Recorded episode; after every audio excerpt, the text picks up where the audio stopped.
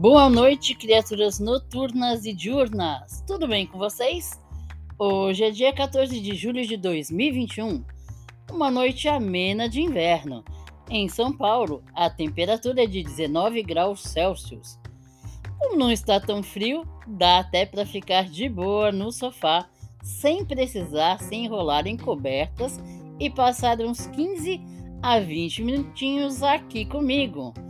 Quem fala com vocês sou eu, Kátia Pini, este é o Ler ou Não Ler, Eis a Opinião, seu podcast que traz curiosidades, resenhas e opiniões literárias. Feito para pessoas que, assim como eu, adoram ler e se entreter. Hoje escolhi uma autora brasileira e nova no meu ciclo literário, Carol Chiovato, e seu livro porém bruxa. Já dizia aquele ditado: Eu não creio em las brujas, pero que las hay, las hay. Agora só vou chamar a vinheta e volto rapidinho. Não saia daí.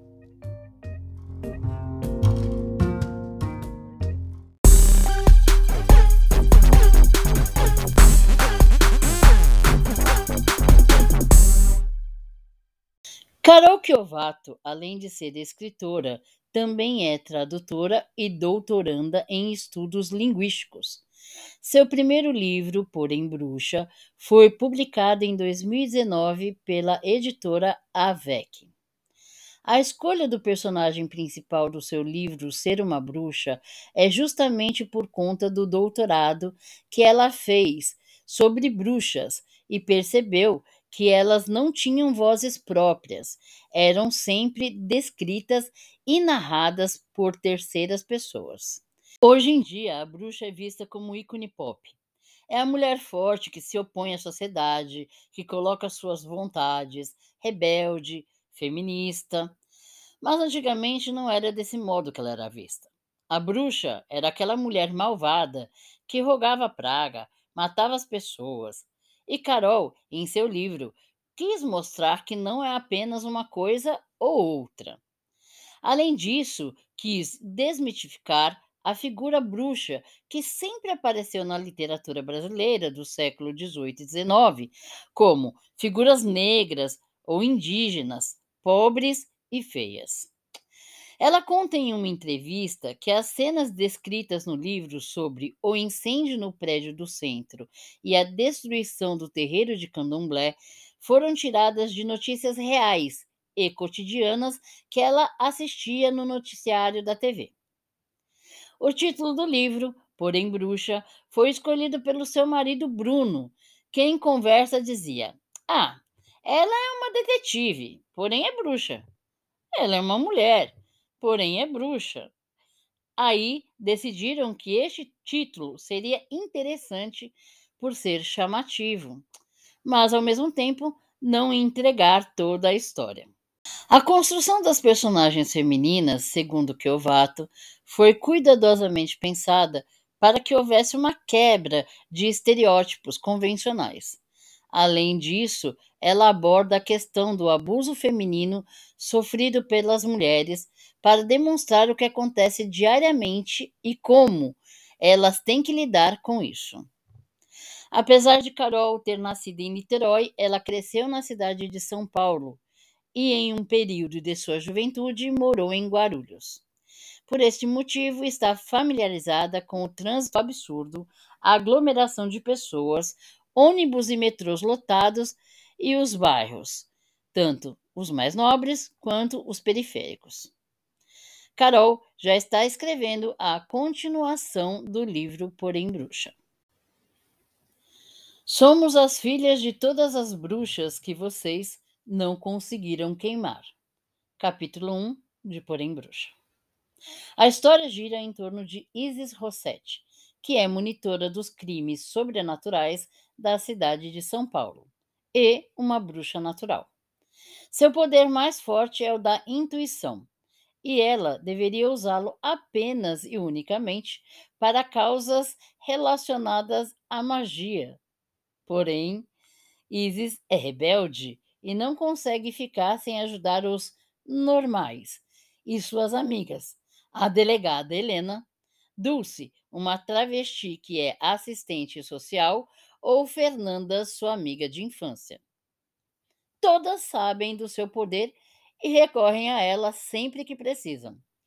Solteira, ela tem uma amizade pra lá de colorida com Murilo, um analista forense que namora Marcos.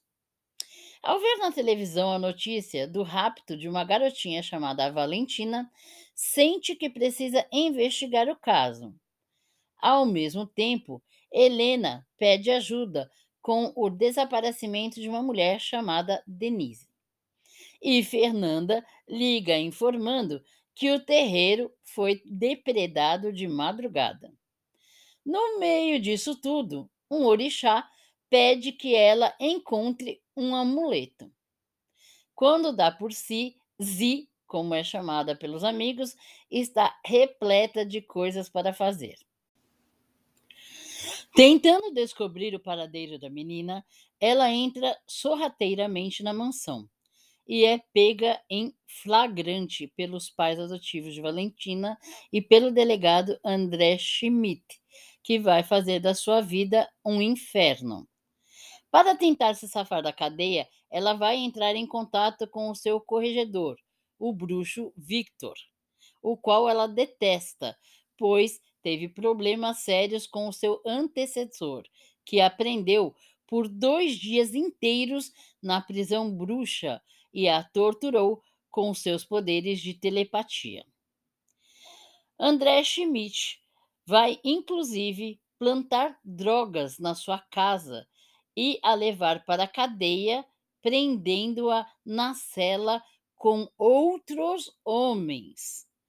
Depois, Vitor vai retirá-la do local e dar uma boa reprimenda no delegado.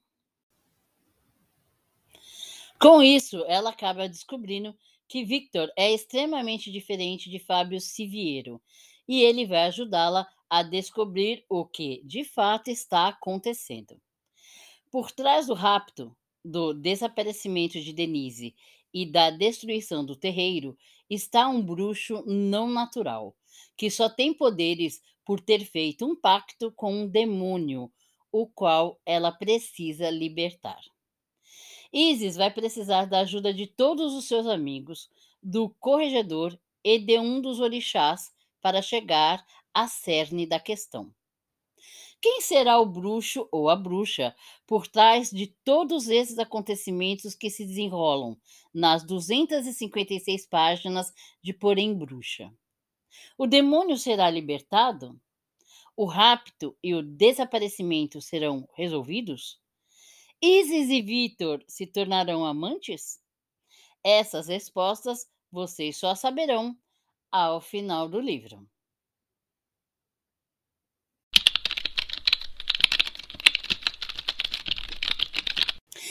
Escolhi Carol Chiovato por alguns motivos. Primeiro, por ser uma autora nacional, jovem e que eu não conhecia. Segundo, porque o livro tinha muitas avaliações cinco estrelas, tanto no Scoop quanto na Amazon. Também procuro ler e ouvir as opiniões de outros leitores, para ter uma ideia do que pensam. E esse livro tinha uma mescla bem diferente era tipo ame-o ou deixe-o, sem meio termo. E isso aguçou a minha atenção. Li o livro em dois dias e, sinceramente, gostei muito. Ele é uma fantasia urbana bastante interessante, já que a sua personagem principal, apesar de ser bruxa, é bastante humana, se é que me entendem. Ela tem fome, sono, renite, dores musculares, enxaqueca, mau humor, é emotiva e faz sexo. Não tem superpoderes absurdos e pode morrer baleada. Afinal, como diz uma das personagens, não há bruxaria que pare um tiro. A leitura é leve e rápida. Não há muita profundidade nos personagens, mas percebe-se claramente que isso é uma escolha da autora, que prefere dar movimento e personalidade a eles, ao invés de uma característica única e muito descritiva. Nos deixa ficar imaginando e criando as ideias. Outra coisa que achei bem legal foi o fato de ter outras religiões e cultos no livro, e não apenas a questão bruxa. Ela fala da Igreja Católica e seu Deus, chamando-o de Verbo, da Umbanda e Candomblé com seus orixás, deuses pagões como Hades e Hecate, da cultura indígena na conversa com o pajé, entre outras. Amei muito quando ela mostrou Exu como um orixá de luz, desmistificando a crença de que ele é o diabo. Teremos personagens secundários bem diferentes. Helena, delegada, negra, forte, e Ateia, Dulce, ruiva, alta, batalhadora, travesti. Fernanda, negra, estudante, fazendo doutorado e candoblecista. Murilo, homem branco, bonito, gentil, trabalhando na parte forense do judiciário e bissexual. E Vitor, o corregedor, que é maravilhoso em todos os sentidos. Eu gosto demais quando o livro se passa em São Paulo, por ser da cidade onde eu vivo. Conheço os locais e me imagino neles nos momentos em que a história está se passando. Consigo até sentir o cheiro das ruas do centro, que não são nada agradáveis. O aperto de dentro dos ônibus, a espera cansativa presa no trânsito. Como mulher, já passei por algumas situações extremamente desagradáveis apontadas no livro. Acho esse tema sobre assédio importantíssimo e necessário. Só quem é mulher sabe o quanto é desagradável não poder caminhar em paz com medo de ser atacada. Em São Paulo, principalmente, temos casos cotidianos de feminicídio, agressão, assédio estupro e ofensas morais. Apesar do livro ser sobre uma investigadora bruxa, ele levanta questões muito mais profundas, como o fanatismo religioso, por exemplo. O livro pode ser considerado uma leitura mais para jovens adultos, em sua maioria mulheres. Isso significa que homens não podem ler? Ou que pessoas mais velhas também não? Não não significa. Mas, como comentei no início, ao ler as opiniões de outras pessoas, percebi que as que menos se agradaram do livro tinham uma faixa etária mais alta e eram homens. Gente, eu vou lembrar novamente que gosto e opinião são muito pessoais. Eu adoro lasanha, por exemplo, e tem pessoa que detesta. É uma coisa única. Tem gente que odeia chocolate. Nem por isso eu vou sair por aí matando essas pessoas, apesar de achar que elas não são boas da cabeça, né? Precisamos aprender a aceitar e respeitar não só a opinião, mas a cultura, a religião, cor de pele, ideais, tudo que outra pessoa que não seja você gosta e que você não. Se você é uma pessoa que gosta de livros com mais profundidade, mais descritivos, cheios de detalhes, mais rebuscado, acho que esse não é o seu tipo de leitura. Mas se você, assim como eu, gosta de livros que buscam o entretenimento, a fantasia, que abordam assuntos interessantes e necessários, sem serem pesados, vai ser uma leitura bem divertida e eu recomendo. E de quebra tem aquele romancezinho velado, aquele joguinho de indiretas que a gente fica torcendo para dar alguma coisa no final e que fazem os olhinhos brilharem. E para quem já leu e gostou, a autora está escrevendo a continuação de Porém Bruxa.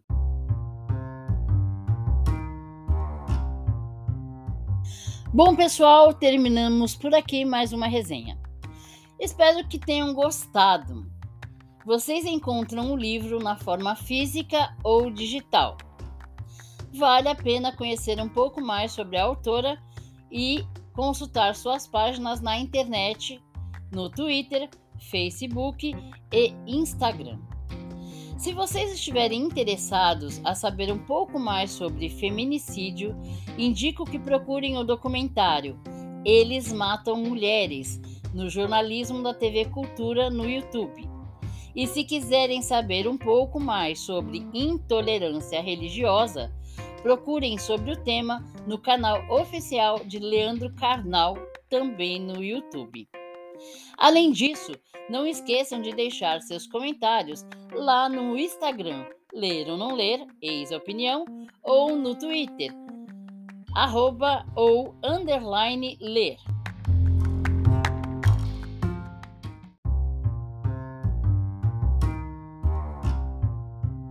E para finalizar, deixo aqui um trecho para reflexão do próprio livro, porém bruxa.